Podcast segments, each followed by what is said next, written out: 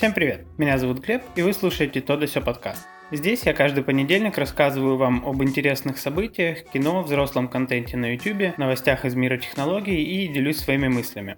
На этой неделе произошло очень много событий, поэтому давайте не откладывать в долгий ящик и погнали к выпуску. На этой неделе Пензенский суд вынес приговоры фигурантам дела сети. Что это за дело и о чем речь?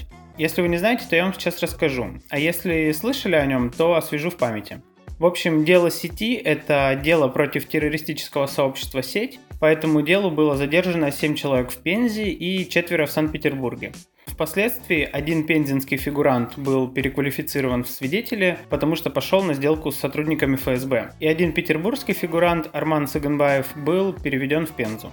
Сторона обвинения утверждает, что группа лиц из Пензы и несколько человек из Санкт-Петербурга организовали сообщество, где вынашивали планы террористических актов во время выборов президента и чемпионата мира по футболу 2018 года.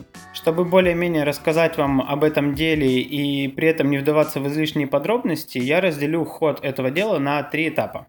Итак, первый этап – задержание. Весной 2017 года в Пензе сотрудники ФСБ произвели ряд задержаний по подозрению в организации террористического сообщества. Сначала они задержали Ивана Зорина. Он не выходил на связь пару дней, и его друг Илья Шакурский отправился на его поиски, а домой вернулся уже в сопровождении сотрудников ФСБ. Вечером того же дня оперативники провели обыск у Василия Куксова.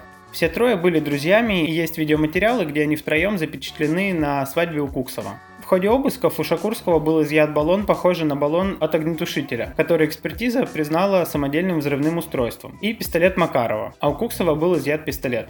И Шакурский, и Куксов утверждают, что вещдоки им подкинули, и этому есть косвенные доказательства. Позже был задержан Дмитрий Пчелинцев. У него изъяли зарегистрированное на него оружие, а в машине были найдены две боевые гранаты. И Андрей Чернов. У него изъяли оформленное на него охотничье ружье. К слову, ни отпечатков пальцев, ни биологических следов фигурантов на изъятом оружии не обнаружено.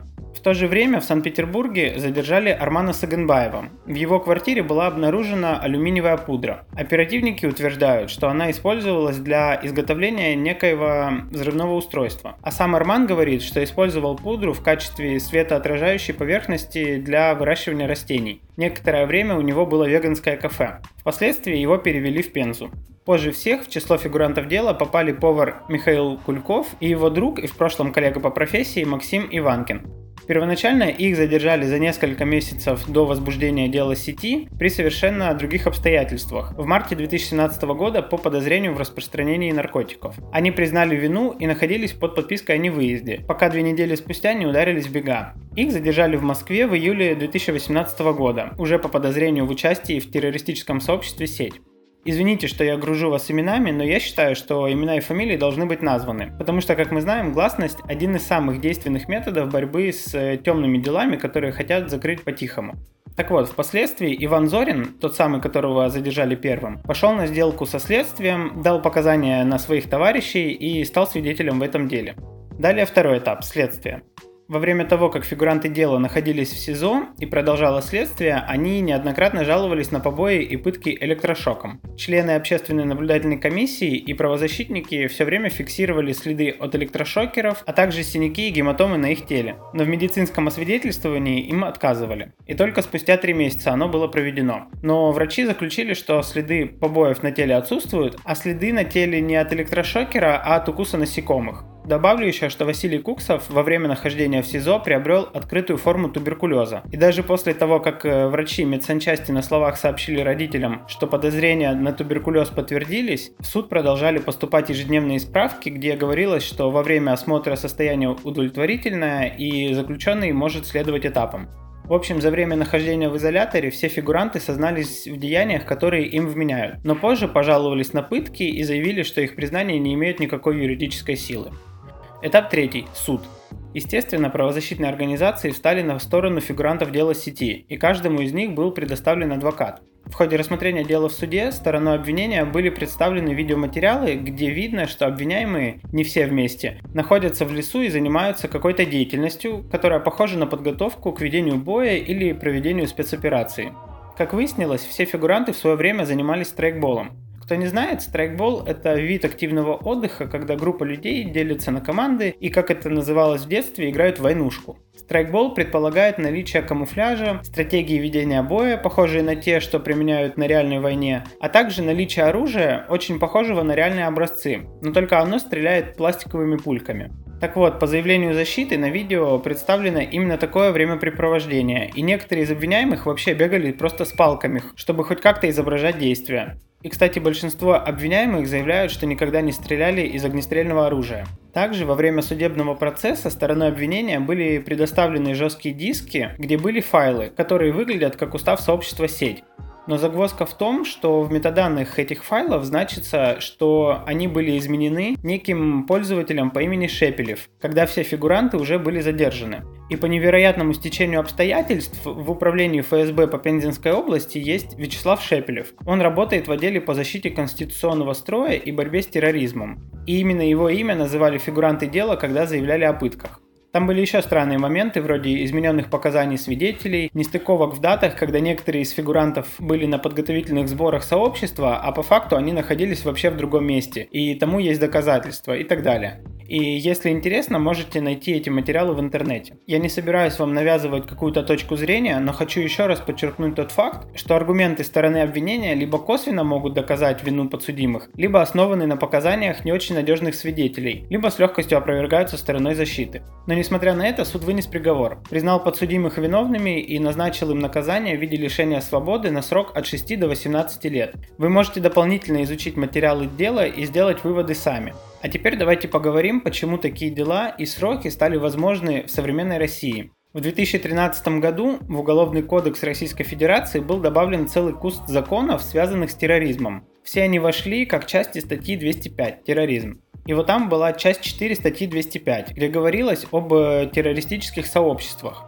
Давайте сразу определимся в терминах. Есть террористическая организация. Она предполагает наличие устава, четкое распределение ролей и источники финансирования. А есть террористическое сообщество. Это устойчивая группа лиц, заранее объединившаяся в целях осуществления террористической деятельности, либо для подготовки или совершения террористической деятельности, либо иных преступлений в целях пропаганды, оправдания и поддержки терроризма. Извините за тавтологию, я просто цитировал закон. Так вот, получается, чтобы считаться террористическим сообществом, достаточно просто иметь группу лиц и либо задумывать, либо оправдывать террористические акты. И тут встает резонный вопрос. А как это доказать с точки зрения следствия? Видимо, только показаниями свидетелей. В принципе, здесь прямые улики не обязательны. Такой закон приняли в то время из-за участившихся террористических актов на Северном Кавказе. Это Чечня, Ингушетия, Кабардино-Балкария, вот эти регионы. Правоохранительным органам было трудно пресекать подобные деяния на стадии их задумки, и им нужен был для этого рычаг. Во время принятия этого закона некоторые правозащитники опасались, что это приведет к всплеску дел по этой статье, но этого не произошло. А поначалу ею пользовались только на Северном Кавказе, но со временем количество дел не стало бурно увеличиваться, но стала расширяться региональная структура. Дела по статье 205.4 стали заводить и в средней полосе России, которая никогда не считалась радикальной. Существует мнение, что у сотрудников правоохранительных органов, как и в бизнесе, существует такое понятие, как best practices. И они охотно обмениваются друг с другом какими-то хитростями и лайфхаками, э, как быстрее и проще решать те или иные проблемы. И вероятно, со временем они распространили в своих кругах такую информацию, что с помощью этой статьи можно довольно просто и без лишнего шума улучшить отчетность, а значит получить звездочки, премии и прочие плюшки. Мне эта мысль кажется достаточно правдоподобной, потому что, как мы знаем, в авторитарной системе каждый элемент действует в своих интересах и в интересах своего непосредственного начальника. И если есть способ выслужиться и получить какие-то преференции, то почему бы им этого не делать?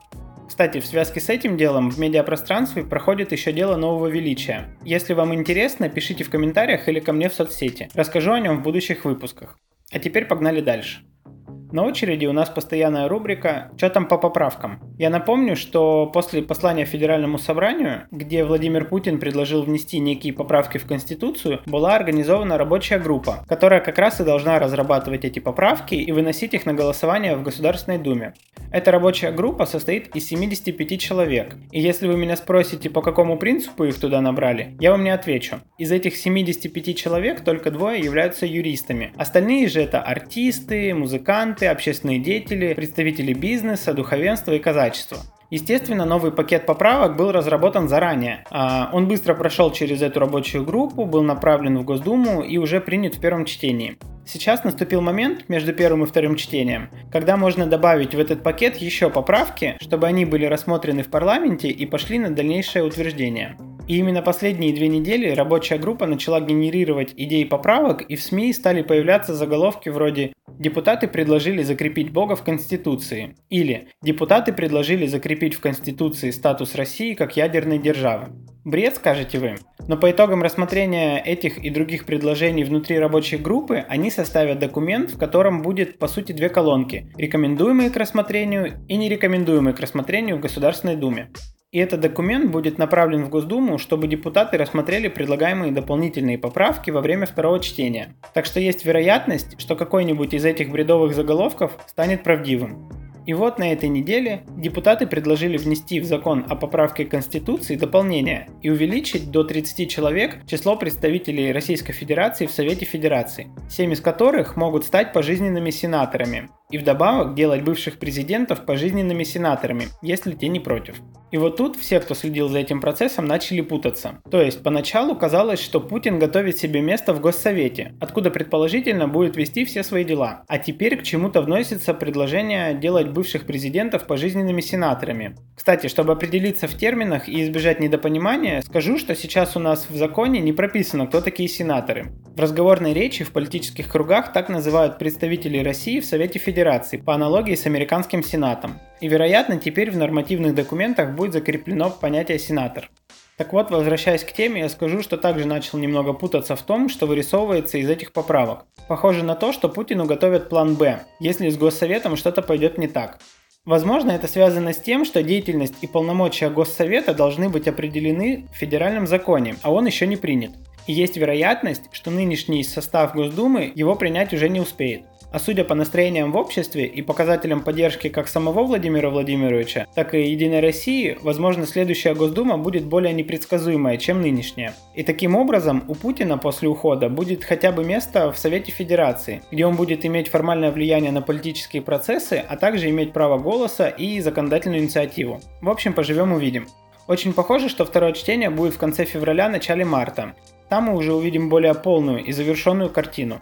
Кстати, после второго чтения я планирую сделать специальный выпуск, где разберу предлагаемые поправки к Конституции, чтобы у вас было более полное понимание, за что нас будут просить голосовать 22 апреля. Вроде как именно эту дату выбрали как день голосования. Так что если хотите послушать такой материал, поставьте лайк, если ваша платформа это позволяет, подпишитесь на подкаст и напишите об этом в комментарии или ко мне в соцсети. Это придаст мне мотивации. А теперь давайте поговорим о кино. Буквально сегодня утром мы с женой сходили на новый фильм Гая Ричи, который называется «Джентльмены». И что я хочу сказать? Гай Ричи залетел просто с двух ног. После работы в Голливуде и сотрудничества со многими именитыми студиями, а, Гай Ричи вернулся к своим корням и сделал фильм в своем стиле. Джентльмены чем-то похожи по своей эстетике на Большой Куш, который я очень сильно люблю. Вообще, сразу оговорюсь, что я могу быть предвзятым, и мое мнение будет супер субъективным, потому что я являюсь фанатом Гая Ричи, и я смотрел все его фильмы. Мне, естественно, нравятся и Большой Куш, и Револьвер, и Карты, Деньги, Два Ствола. И даже Меч Короля Артура мне зашел, я его смотрел два раза. Так что, по сути, это будет отзыв фаната. Давайте для начала я немного расскажу о сюжете. Фильм рассказывает о бизнесмене, который занимается производством и продажей марихуаны в Англии в наше время. И вот он хочет отойти от дел и продать свою фирму. Но он не хочет отдавать ее кому угодно, он желает передать фирму в надежные руки. И здесь, по сути, начинается весь сюжет. У этого фильма очень крутой каст. Там играют такие звезды, как Мэтью МакКонахи, Колин Фаррелл, Хью Грант и Чарли Хэннем. Все герои очень харизматичные. Особенно мне понравился герой Колина Фаррелла, который играет тренера по единоборствам. Он такой простой, забавный мужик. В общем, к игре актеров и к их персонажам никаких претензий быть не может. Это сделано просто на высоте. Естественно, Гай Ричи не был бы Гаем Ричи, если у него не было каких-то фишечек в постановке съемки или постановке рассказа. Конечно, в этом фильме есть и крутые быстрые диалоги, и резанный монтаж, ну в общем все, за что мы полюбили Гая Ричи. Если бы меня попросили описать этот фильм одним словом, это слово был бы стиль. Здесь стильно все. От постановки кадра до каких-то мелких, еле уловимых э, ужимок, э, фишечек в игре актеров. И это делает картину такой цельной. Кстати, у этого фильма еще очень крутой саундтрек. Его исполнил английский грайм-исполнитель Багзи Малоун. И тем самым как бы Гай Ричи показывает, что он вернулся на родину и готов делать в своем стиле. И никакие студийные боссы ему теперь не указ. В общем, если вы любите фильмы Гая Ричи, обязательно сходите на этот фильм. Вы точно не пожалеете, потому что Батя реально вернулся. Кстати, еще понравился такой момент, что фильм совершенно не трендовый. То есть сейчас, как мы знаем в Голливуде, мода на толерантность, на уважение там ко всем и вся, но Гаю Ричи на это совершенно плевать. Тут есть и шутки про цыган, и шутки про черных. Причем они не российские, они действительно очень прикольные, и они как бы высмеивают всю эту толерантность, которая царит сейчас в Голливуде. И еще очень понравился момент, что в этом фильме Гай Ричи как бы смеется над э, студийными боссами и сценаристами, высмеивая какие-то клише и современные тенденции. В заключение еще раз скажу, что фильм мне очень понравился. Это очень стильное, бодрое и веселое кино. Если вы такое любите, обязательно посмотрите его. А теперь давайте поговорим, что интересного есть на ютубе. На этой неделе у Юрия Дудя вышел фильм про ВИЧ-эпидемию в России. Но поскольку Дудь очень популярный, и, скорее всего, вы и так посмотрели этот документальный фильм, если нет, то обязательно посмотрите, я бы хотел вам рассказать про другое видео. В одном из своих выпусков я уже рассказывал вам про канал «А поговорить». И тогда я говорил, что у них есть формат интервью и формат документальных фильмов. Но не так давно у них появился новый формат, который называется «А поговорить. Наука». В нем ведущая Ирина Шихман один на один разговаривает с учеными и популяризаторами науки на какие-то темы. Так вот, на этой неделе вышло очередное видео в этом формате. В этом видео к Ирине пришел Илья Коломановский. Он кандидат биологических наук и популяризатор науки. Они говорили на множество тем, но их все можно объединить под общим названием «Чем удивили нас ученые в 2019 году». Так вот, Илья рассказывал про достижения в генетике, достижения в изучении человеческого мозга. Также он затронул тему искусственного интеллекта и много что еще. Это видео очень комплексно и понятным языком рассказывает, а, чем сейчас занимаются ученые и каких успехов они добиваются, и, и к чему это может привести в будущем. Ну и сам Илья очень интересно рассказывает. Ссылку на видео я, естественно, оставлю в описании, и если вам интересно, то зайдите посмотрите. Там действительно очень много годной, интересной информации, и что самое главное, новой. То есть я думаю, что процентов 80 из того, о чем говорится в видео, вы даже и не знали. А теперь будете знать. Так, а теперь давайте поговорим о технологиях. На календаре уже середина февраля, а это значит, что рынок технологий и новиночек начинает оживать. На этой неделе целых две большие компании представили свои флагманы. Для начала я расскажу про Samsung. 11 февраля в Сан-Франциско компания Samsung представила линейку своих флагманов. Она состоит из трех моделей. Это Galaxy S20, Galaxy S20 Plus и Galaxy S20 Ultra. Напомню, что в прошлом году линейка флагманов состояла также из трех моделей, но там были две основные модели и одна попроще и поменьше. В этом же году они подхватили тренд и сделали флагманскую линейку, в которой есть две обычные модели и одна модель как бы сверх флагмана. Это стало трендом как раз-таки во второй половине прошлого года. Естественно, все новинки имеют топовые характеристики. Там стоит процессор последнего поколения, 8 или 12 гигабайт оперативной памяти, достаточно большая батарея, в зависимости от модели от 4500 до 5000 мАч. Также там быстрая внутренняя память, которая позволяет быстрее и более плавно работать в системе. Естественно, компания Samsung не смогла остаться в стороне от тренда и добавила в свои новые флагманы экран с частотой развертки в 120 Гц. Для тех, кто не в курсе, частота развертки экрана – это частота обновления картинки на экране. Последние годы это значение равнялось 60 Гц, то есть за секунду экран обновляется 60 раз. Но в прошлом году стали появляться модели с частотой развертки уже 90 Гц и 120 Гц. Это особо заметно при скроллинге, например, если вы листаете соцсети или меню, или играете в игры. Тогда заметна более плавная картинка на экране. Кстати, у вас может возникнуть вопрос, почему в прошлом году был Galaxy S10, а в этом году уже Galaxy S20. На презентации компания Samsung объяснила это тем, что они как бы вступают в новую декаду, и это не очередное обновление флагмана, а полное переосмысление его концепции и как бы перерождение. И по сути, если мы посмотрим на модель прошлого года и ту, которую выпустили на этой неделе, мы действительно увидим большие изменения. Например, очень много изменений коснулись камеры устройства. Я не буду сейчас подробно рассказывать вам о камерах на каждой из моделей, только скажу, что в них появился основной модуль на 108 мегапикселей, который позволяет делать суперкачественные фото. Также увеличился физический размер матрицы, что позволяет получать больше света. И, конечно, в этом модуле применяется технология, которая позволяет объединять 4 пикселя в один, что позволяет получать еще больше света в условиях недостаточной освещенности. Таким образом, компания заявляет, что камера новой модели на несколько голов лучше той, что была раньше. Все новинки позволяют снимать э, видео в формате 8К 30 э, кадров в секунду. И на данный момент это кажется немного преждевременным, потому что только недавно 4К пошло в массы, и у людей начали появляться 4К телевизоры, и стало больше 4К контента. Но поскольку компания Samsung сама делает 8К телевизоры, она заинтересована в том, чтобы пушить эту технологию и добавила в новые модели не только поддержку записи 8К, но и некоторые плюшки, которые позволяют, например, легко вывести этот контент на телевизор Samsung или быстро залить ролик в этом разрешении на YouTube, который поддерживает 8К. Кстати, в Galaxy S20 Ultra они еще добавили модуль камеры, который имеет перископическую систему линз. Это позволило сделать в камере пятикратный оптический зум, а также сделать гибридный зум, это смесь оптического и цифрового, стократным. Естественно, если вы будете снимать в таком режиме с рук, то у вас будет мазня, но как они показали на презентации, если поставить телефон на штатив в хорошую погоду, действительно можно получить какие-то снимки с супер крутым зумом.